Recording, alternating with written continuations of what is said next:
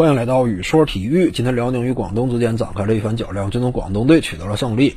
这场比赛呢，被外界解读为啊是今年西北总决赛的提前预演。这种说法并不算过分，因为毕竟其一呢是两支球队当下分居西北战绩榜的前两位，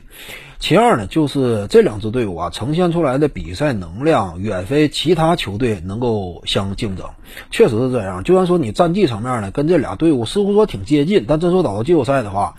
呃，针锋相对、硬碰硬的话，基本上其他队伍很难说有特别切实的希望能够取得胜利。这就是目前的西北格局，两支球队，呃，分别在南北啊，基本上也属于差不多一家独大。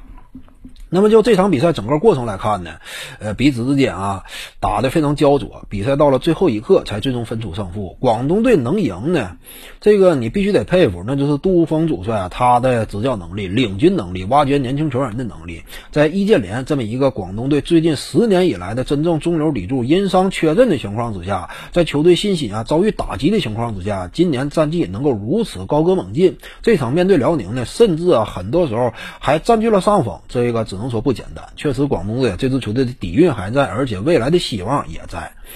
只不过呢，从另一个角度来看啊，就是辽宁队别看说输了，但是这种输法呢，可能说很多球迷会讲啊，比赛末节接连的失误，葬送好局如何如何的。但是总体判断呢，我感觉就是这场比赛输的方式是辽宁队哎差不多算是可以接受的，因为起码呢。整场比赛来看，与对方一直焦灼，而且辽宁队当下并非完整阵容，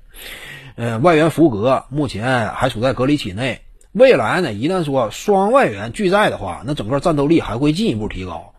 这也不至于说光指着这个，呃，梅奥啊老哥一个玩了。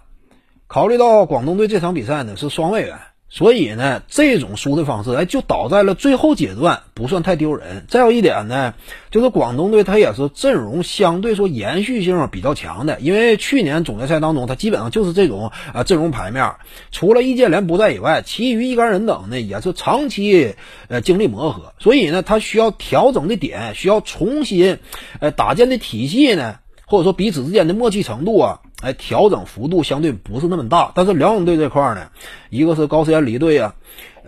朱荣振填补进来呀，再加上年轻新人吴昌泽以及张镇麟在队内的角色戏份哎，日渐的趋于走重了。怎么讲呢？辽宁队是一个呃，本赛季呢经历了很多改变的一支球队，经历这么多改变啊，目前仍然处在一个磨合的阶段，能够打出这种牌面。这已经算是很难得了。最后阶段出现失误，彼此之间默契不是很到位呢，也算是可以理解。能够较量到最后一刻，在单外援的情况之下支撑到这种程度，我感觉就这场比赛最终的结果来看，真说未来啊，一旦说季后赛相遇，呃，这两支球队谁的前景更加光明，谁的后劲更加十足的话，那么给我的感受有可能啊，其实还是辽宁队。尤其呢，这场比赛我们也发现啊，就是彼此之间，真说战略性的对攻层面，辽宁队的内线明显占优势。广东队呢，顶薪续约了苏伟，但是苏伟他确实能力还是相对有限，这个也是没有办法，因为其他的一杆顶级内线都被北京队挖走了。辽宁队这块呢，则是内线实力进一步丰满。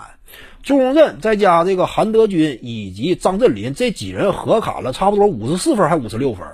这种火力非常凶悍。而广东队的内线呢，作为则是比较有限。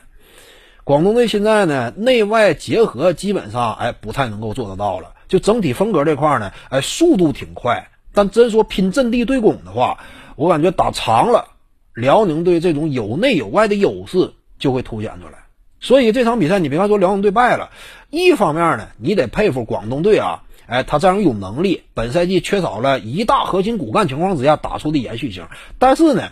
客观的讲，真说未来前途的话，这场比赛得出的检验，因为辽宁队并非完整阵容，以及他展现出来的这种内线能量，未来两队真说交手的话，差不多我仍然看好辽宁队能够占上风。本期呢就跟你各位聊到这。如果你喜欢本视频，那点击屏幕右下角订阅，咱们下期再见。点赞加关注，感谢您的支持。